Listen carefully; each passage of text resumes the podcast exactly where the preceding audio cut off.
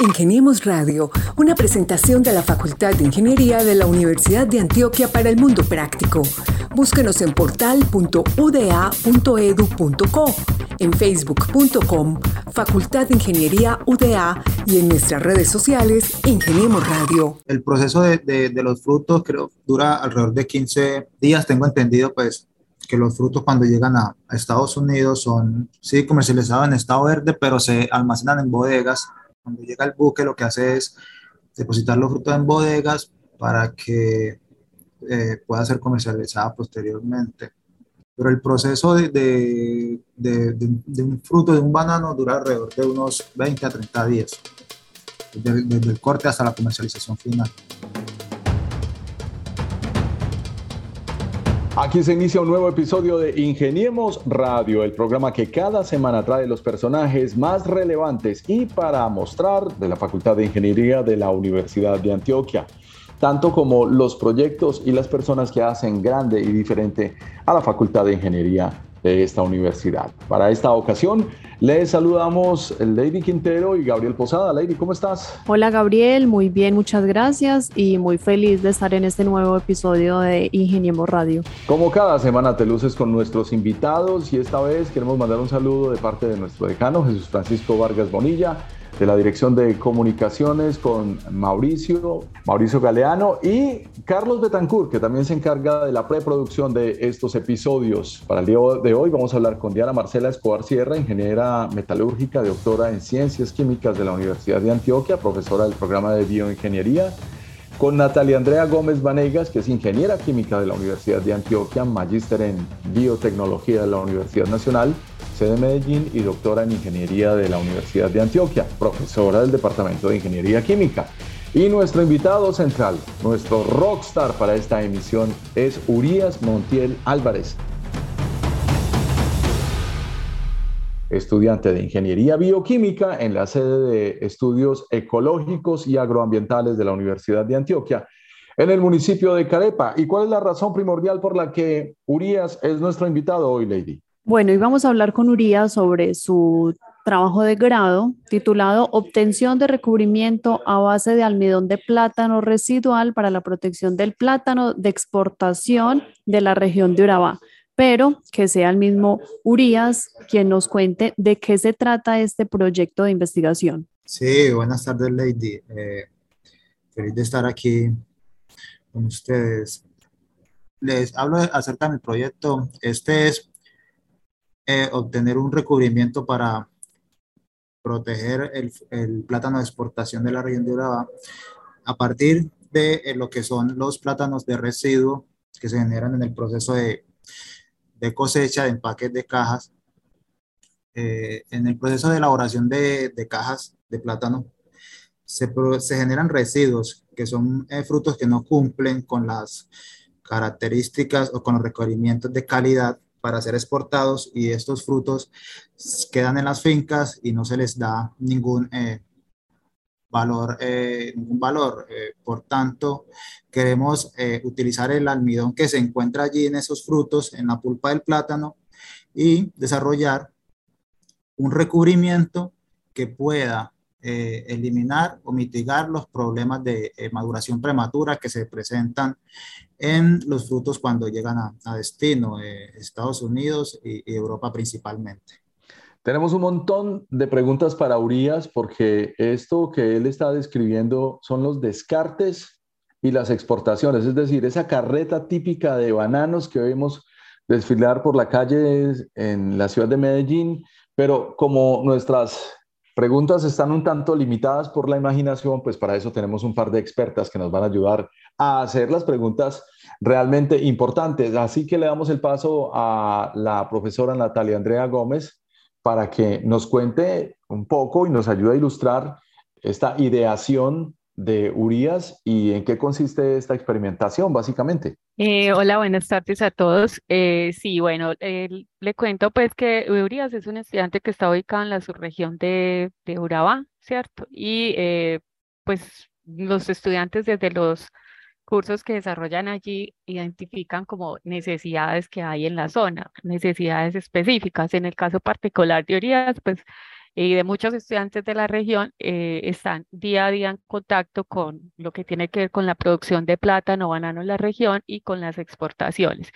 Entonces, un poco lo que veíamos también teniendo en cuenta la formación de él en la ingeniería bioquímica y con esa necesidad de que él hiciera su trabajo de grado, eh, hicimos contacto con el grupo de biomateriales de la Facultad de Ingeniería en la sede de Medellín, que durante varios años ha tenido precisamente eh, experiencia en el manejo de biomateriales y vimos allí una oportunidad de aprovechar esos residuos del mismo plátano, eh, residuos no porque no se puedan consumir, sino por lo que dice Urias, porque no cumple con los estándares de, de exportación y, y, que quedan en muchas ocasiones en, en, las fincas, pues sin salir a un comercio. Entonces, eh, lo que se conoce en la zona es que esos plátanos eh, en algunos casos van a alimentación a, para animales o se dejan simplemente que, que se degraden y se reincorporen, no se les da un uso. Entonces, fusionamos todo eso, la experiencia que ha tenido el grupo de, de, de biomateriales, eh, la necesidad de, de, que el estudiante realizara su trabajo de grado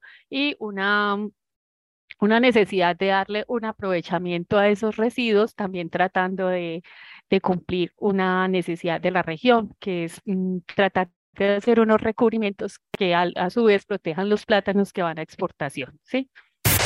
Ingeniemos Radio. Y aquí nos acompaña entonces una, eh, la coordinadora de ese grupo de biomateriales, la profesora Diana Marcela Escobar.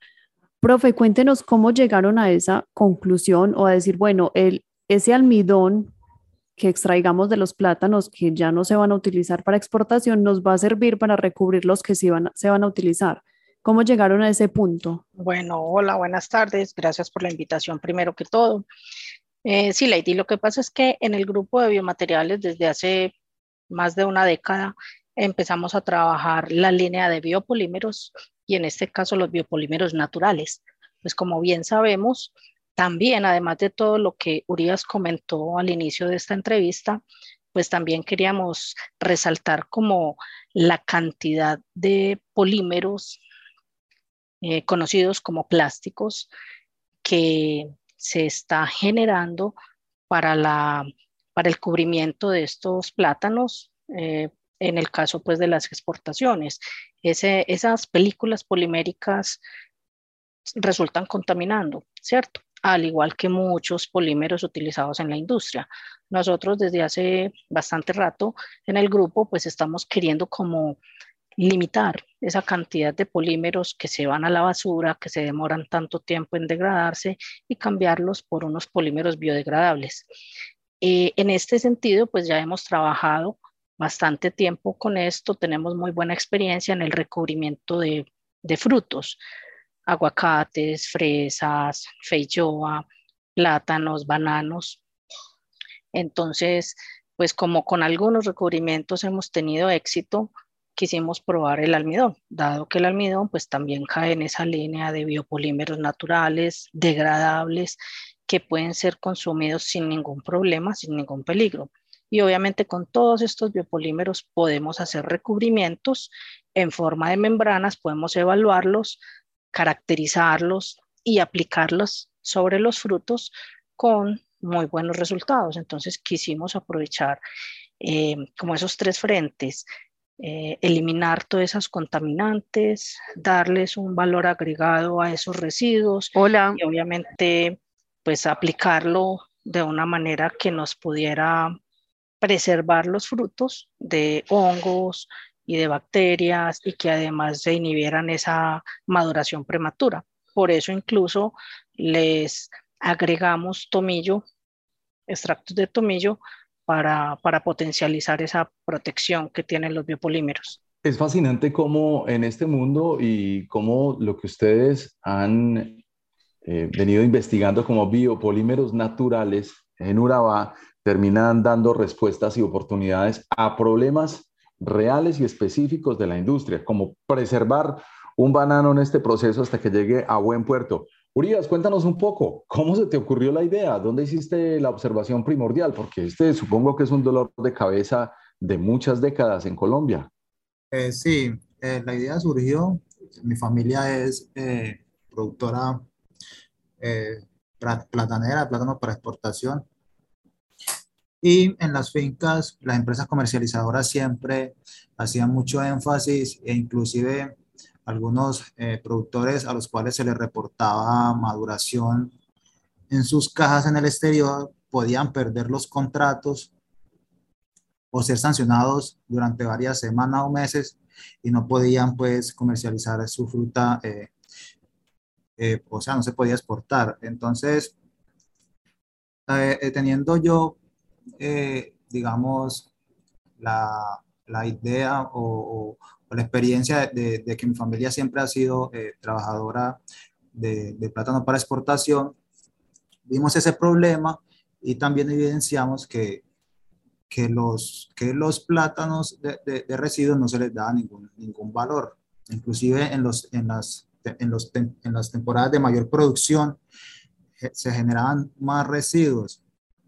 Entonces la idea surgió de allí, de ver esa problemática y de, tratar de, solucionar ese problema que para muchos productores eh, les genera eh, muchas pérdidas. Tenemos radio. Urias, este recubrimiento protege tanto de eh, microorganismos que afectan el plátano también como de la maduración acelerada de este producto. Cuéntenos cómo se logra eso, eh, cómo es la aplicación del producto, porque pues desde nuestro desconocimiento no logramos dimensionar esa aplicación, pero cómo es en el laboratorio o en las fábricas esa aplicación. Bueno, en este trabajo eh, que hicimos tener, vimos la problemática de la maduración prematura. Esta maduración prematura en los plátanos se, es generada por eh, unos microorganismos.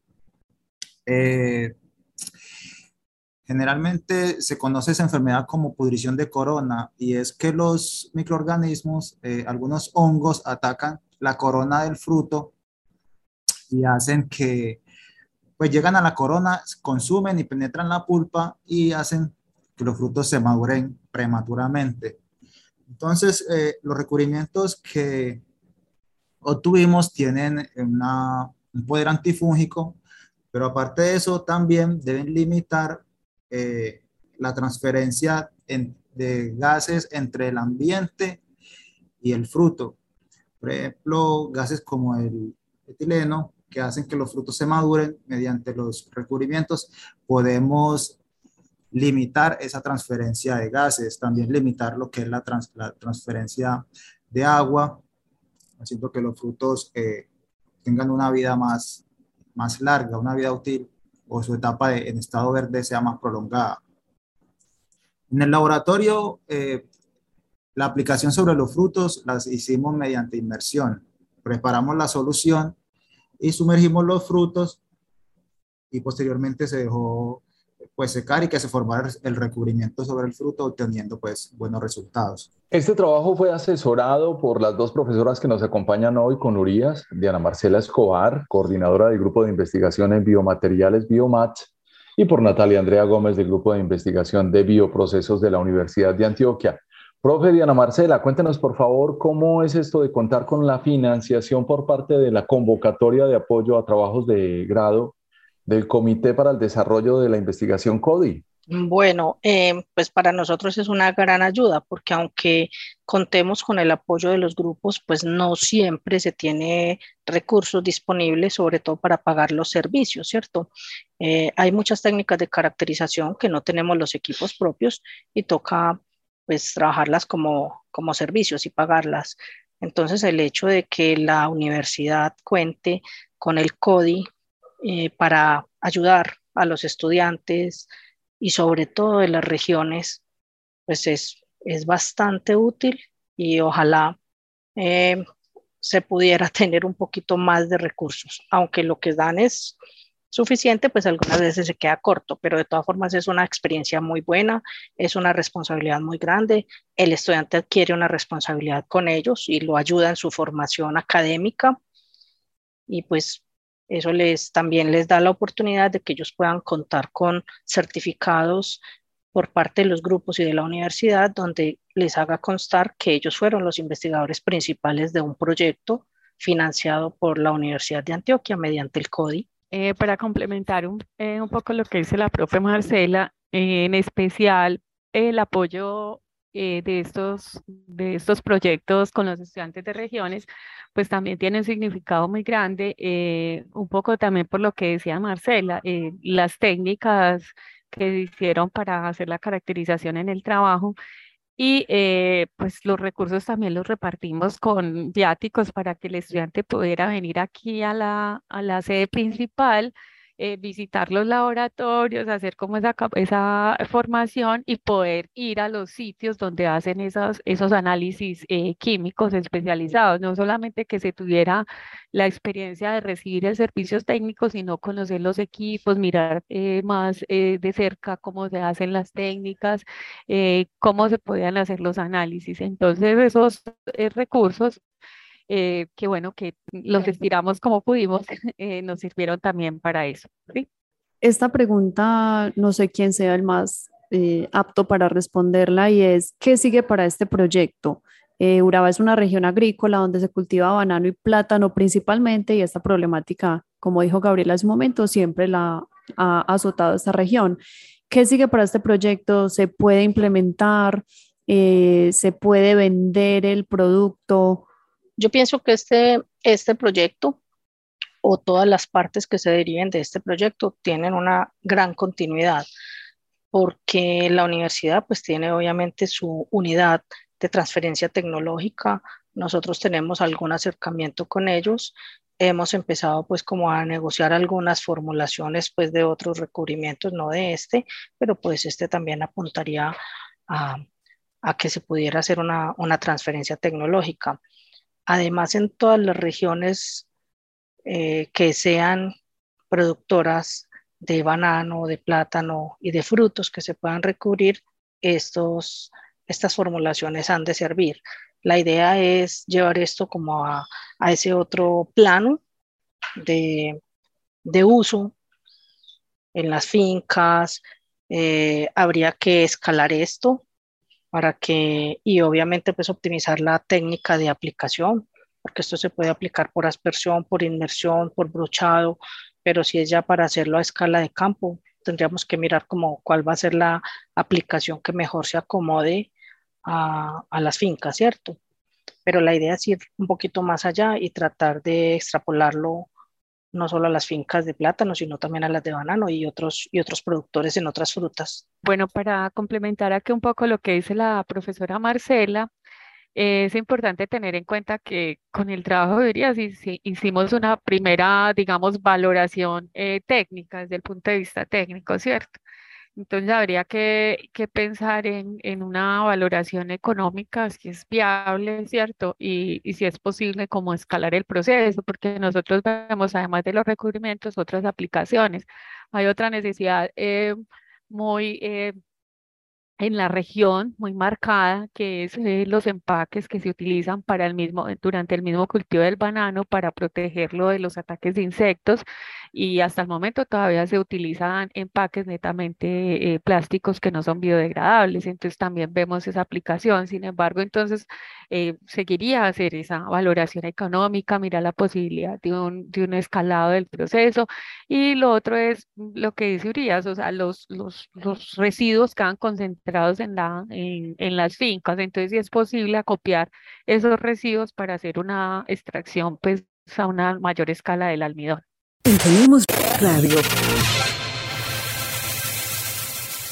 Como bien lo decían, pues Urabá es una región que principalmente eh, produce plátano y banano. Estos recubrimientos pueden, utilizar, pueden ser utilizados tanto como banano para, para, para plátano, pero también pueden tener otras aplicaciones un cultivo que ha tenido, pues, en, eh, que ha venido creciendo mucho en la zona, que es el cultivo de piña, cultivo de aguacate, mango.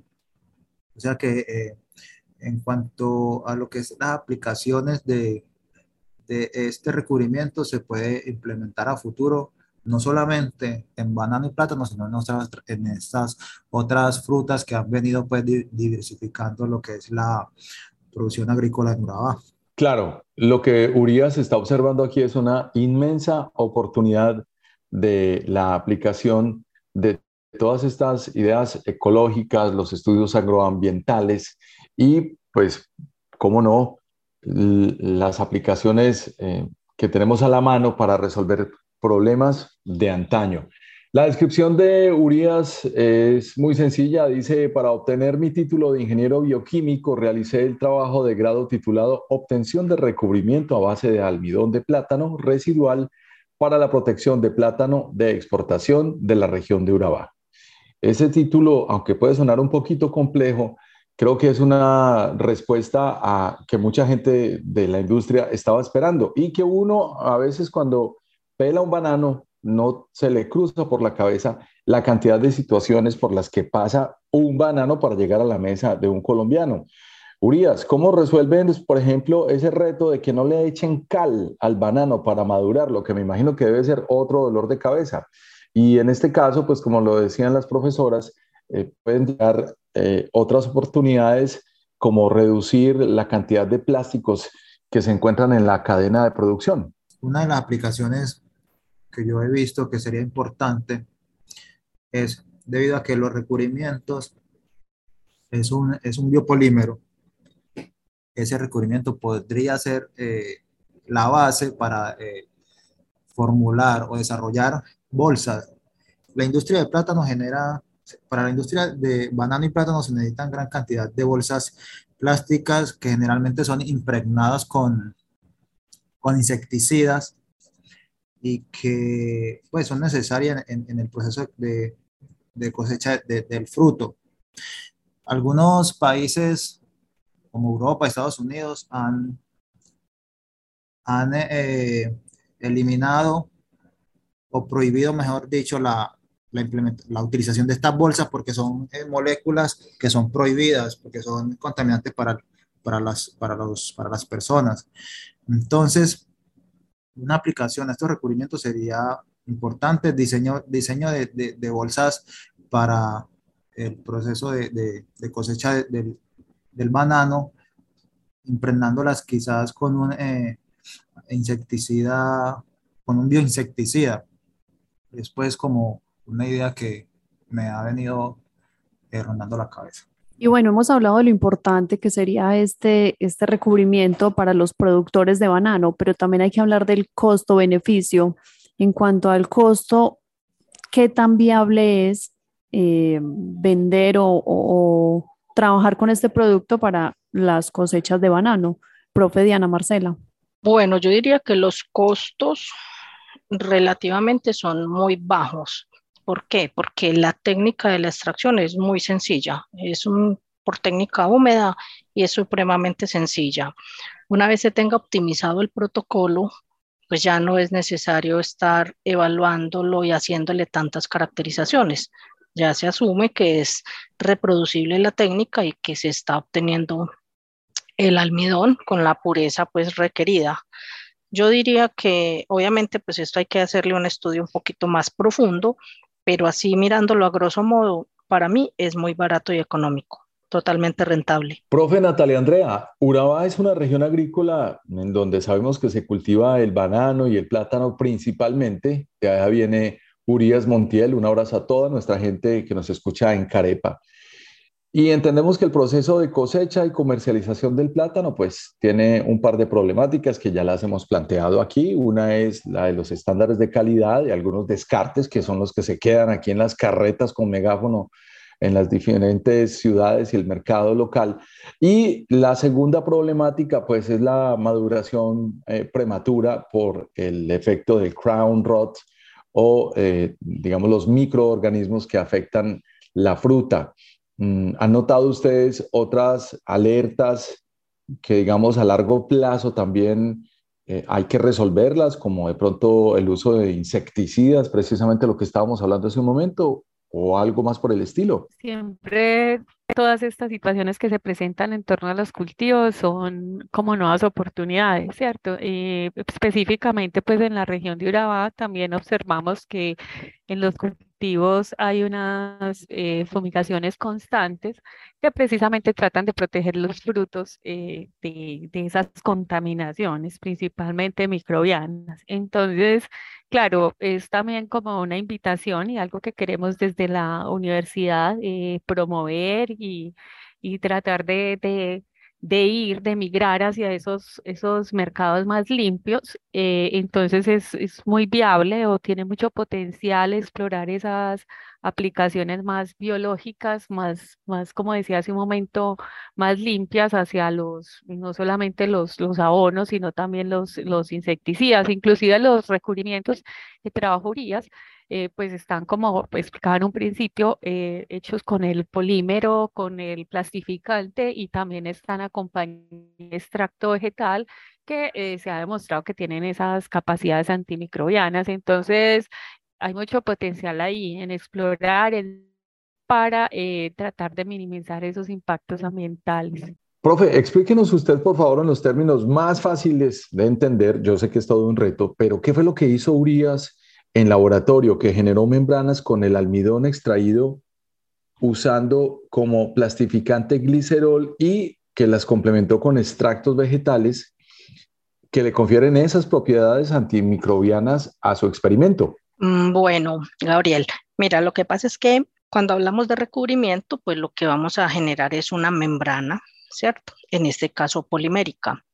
Pero resulta que el almidón es utilizar alguna molécula que lo que le dé una característica un poco más flexible, porque obviamente si se va a aplicar sobre fruto, pues el plátano va a ir creciendo, ¿cierto?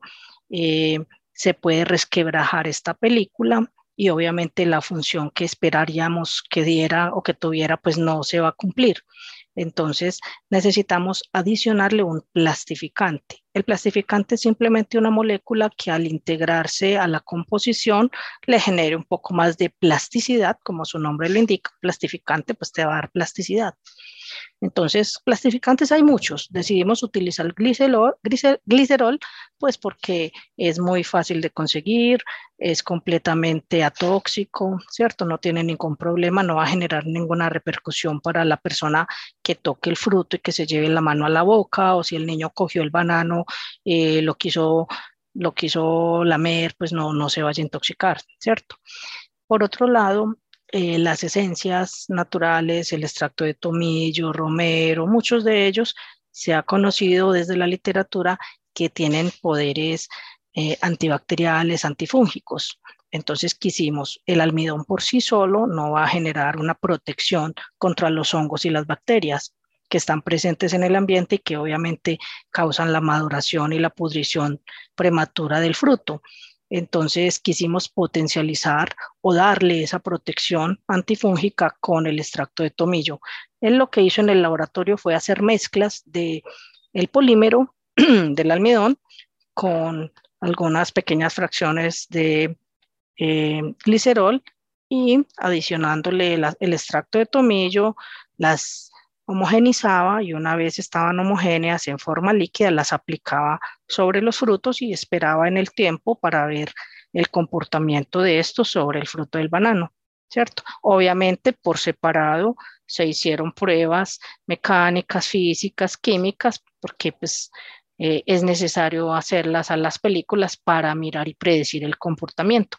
Pero en realidad eso pues fue lo que él hizo en el laboratorio, hacer esas mezclas, evaluarlas por sí, por sí solas en las membranas y luego evaluarlas en los bananos ya para decir que fue un trabajo en laboratorio y campo. ¿Resumí con eso tu pregunta o no? Me queda muy claro. Ahora que nos corresponde preguntarles a Urias, ¿Cuánto tiempo te demoraste en esta investigación? Me imagino la observación, me imagino los apuntes, el, trasnocho. Y partamos de una premisa, Urias. ¿Cuánto dura un banano en el mercado? Porque técnicamente uno compra un banano en Medellín, Colombia, y funciona de una manera. Uno se puede comer el bananito todavía pecoso, hay veces un poquito más, más pasado de pecoso. Pero en Estados Unidos los bananos los venden verdes prácticamente es imposible conseguir un banano maduro en el supermercado. Hay que dejarlo, hay que dejarlo madurar después de que llega al supermercado. Es más, ni siquiera conocen el truco de envolver frutas en periódico para ponerlas a madurar. Entonces, cuéntanos eh, tus observaciones, Urias, ¿cómo te fue con eso? La realización eh, se llevó aproximadamente unos ocho meses, teniendo en cuenta que cuando yo empecé en el proyecto estamos en saliendo solamente la pandemia y mientras hacía lo que eran las permisos para entrar al laboratorio y todo eso, siempre se, generó pues tiempo. Lo que son los, los frutos, el proceso de, de, los frutos creo dura alrededor de 15 días. Tengo entendido pues que los frutos cuando llegan a Estados Unidos son, sí, comercializados en estado verde, pero se almacenan en bodegas. Cuando llega el buque lo que hace es depositar los frutos en bodegas para que eh, pueda ser comercializada posteriormente. Pero el proceso de, de, de, un fruto, de un banano, dura alrededor de unos 20 a 30 días, desde, desde el corte hasta la comercialización final. Entonces lo que has hecho es alargar ese proceso de vida y darle más oportunidad a, los, a las frutas para evitar pérdidas por los, atacos, los ataques de microbios. Preguntémosle entonces ahora a la profe Natalia Andrea Gómez Vanegas, ¿cuáles son las características de esa permeabilidad de las membranas que nos habla Urias? Pues bueno, en el proceso normal de maduración de un fruto, pues hay un intercambio de oxígeno con el ambiente, ¿cierto? Y una serie de reacciones eh, llamados bioquímicas que se dan en, alrededor de la maduración de las frutas. Cuando se ponen estos recubrimientos, entonces precisamente lo que se trata de hacer es impedir, eh, como retrasar esos procesos de maduración para evitar deterioros en el fruto. Es como la función. Sin embargo, pues la membrana no puede ser eh, totalmente impermeable porque también se requiere como llegar a ese equilibrio, ¿cierto? Donde el fruto eh, permanezca, permanezca bien, pero eh, se impida, como que se limite ese, ese traspaso de oxígeno para retrasar la, la maduración. Entonces, en los, en los principales resultados que logró Urias es eso, que esas membranas retrasan ese proceso de maduración, eh, lo que va en el proceso de exportación, pues entonces sería eh, muy beneficioso, ¿cierto? Pensando de pronto también en que si hay un retraso en el transporte de los frutos que se hace a través de embarcaciones, pues se va, digamos, con esa ganancia de que se tiene el recubrimiento que puede eh, retrasar esa maduración. El proceso de, exportación de fruta requiere que los frutos que sean cortados lleguen a la cadena de frío lo más rápido posible este proceso de, de, mantener toda esa fruta, el transporte de fruta almacenada en contenedores eh, en frío, pues genera también unos gastos importantes para las empresas comercializadoras o las navieras. Y con la implementación de un recubrimiento de este tipo, se podría pensar en, disminuir, ¿cierto? O por qué no eh, transportar esos frutos sin necesidad de tener grandes gastos en energía para mantener lo que es una cadena de frío. Urias, hace un momento nos contabas que tu familia es, es bananera y cómo han recibido ellos esta propuesta, cómo han recibido tu, tu trabajo de grado, porque muchas veces los papás, los abuelos son celosos o se niegan a incluir nuevos procedimientos a sus cadenas de producción. Pero en este caso, ¿cómo han visto tu, tu proceso, tu trabajo? ¿Cómo lo han recibido? El trabajo y el trabajo de grado lo han visto con muy buenos ojos, pues viendo que un residuo que hay en, las fincas puede, puede ser utilizado para solucionar una problemática que es muy, digamos, genera grandes pérdidas a un productor de plátano, porque si un, a un productor le, eh, en el exterior, cuando el buque llega, digamos, a Estados Unidos, una sola caja de las que van en el contenedor presenta un problema de maduración, eh, esa fruta tiene que ser retornada a, Colombia porque ni siquiera, pues esa fruta puede ser, eh, digamos, dispuesta en, en, el, país de origen, sino que esa fruta tiene que ser eh, transportada a Colombia. Y como los productores de plátano son generalmente pequeños productores, las empresas lo que hacen es mirar la trazabilidad de esa fruta e ir donde el productor y decirle, ah, es que usted tuvo un problema de maduración en, en el extranjero, por lo tanto, eh, su finca queda suspendida por uno, dos, tres, cuatro meses o definitivamente queda cerrada y no puede exportar. Entonces, ellos y pues los otros productores también, no solamente mi familia, a los que yo les he comentado esto, lo han visto con muy buenos ojos porque eh, les ayudaría pues a ello a, eliminar, eliminar esa, ese problema que les puede ocasionar la maduración de sus frutos en el exterior, la maduración prematura. ¿Y tu familia ha sufrido ese problema en algún momento con un embarque, con un cargamento? Mi familia como tal propio no, pero sí otros productores eh, aledaños, vecinos, sí han tenido que parar su producción o por dos o tres meses eh, debido a este, a este problema de maduración.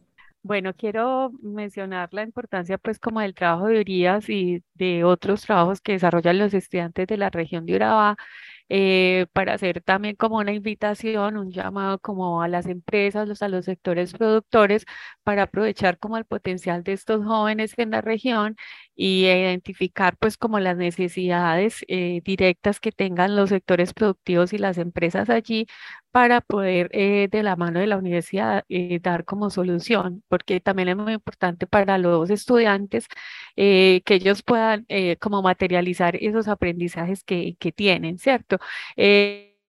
Eh, específicamente de, ingeniería, nosotros coordinamos ingeniería agroindustrial e ingeniería bioquímica, entonces en el caso de la ingeniería bioquímica de pronto hay veces no es un poco como tan tangible cuáles pueden ser esas aplicaciones y eh, la importancia de, mostrar esos trabajos es que las empresas visualicen qué se puede hacer.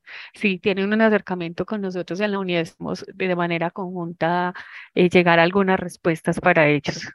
Yo quisiera resaltar como eh, la bondad que tiene, tuvo y tendrá el hecho de que los trabajos de ingeniería sean multidisciplinarios y además, no sé cómo decirlo, no multiestamentarios, sino pues como de interfacultades, ¿cierto? Que a pesar de que, de que los tres programas, ingeniería química, bioingeniería, ingeniería agroindustrial, pertenecen a la facultad de ingeniería, pues son, problemas, son programas, perdón, de de diferentes sedes, de diferentes regiones y que se enfocan como en cosas distintas y tuvimos la oportunidad pues de hacer un trabajo conjunto y de mostrar unos resultados que dan un aporte a la sociedad, al campo, a las familias y que ayudan a formar un muchacho que esto le sirva como una muy buena experiencia para, para poderse desempeñar en, en su campo laboral. Me parece que fue una muy buena idea de integrar no solo los conocimientos, sino todo lo que desde tres frentes distintos podíamos hacer. Urias, dos líderes académicas que opinan así de tu trabajo, de tu metodología y sobre todo del resultado. Urias, cuéntanos qué se siente placenteramente, además de recibir tu título como un ingeniero bioquímico, encontrar una solución de semejante tamaño para la industria real dentro de tu propia cultura se siente uno bien, se siente que está aportando a, a, solucionar un problema que, que, se presenta en la región y siente también más que todo como la, la motivación y, y, y la necesidad de, motivar a otros eh, estudiantes de esta carrera a que miren las problemáticas que se presentan en la zona y no solamente las, las problemáticas, sino eh, las oportunidades. Esta es una zona biodiversa que tiene mucho recurso biológico que puede eh, ser aprovechado. Mirar eh, y aportar soluciones a los problemas que, que, se, que se ven y que, se, que tenemos en el, en el cotidiano nosotros los, los, habitantes de la región de Urabá. Es muy placentero y pues hace sentir sea uno bastante orgulloso del trabajo que ha hecho.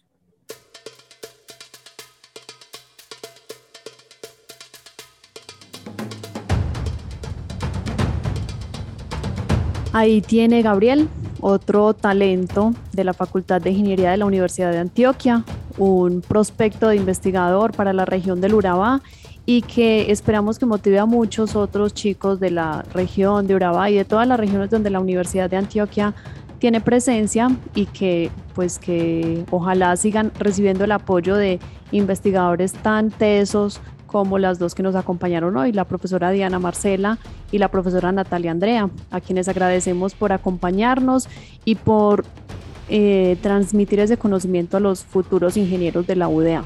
Vamos a darle las gracias entonces y nos despedimos de la profesora Natalia Andrea Gómez Vanegas y le agradecemos especialmente el apoyo a este personaje que acaba de conversar con nosotros en este episodio. Bueno, muchas gracias a ustedes, Lady y Gabriel, por la invitación al programa y bueno, también a la profesora Marcela por el gran apoyo a este trabajo y a Urias eh, por la dedicación a él.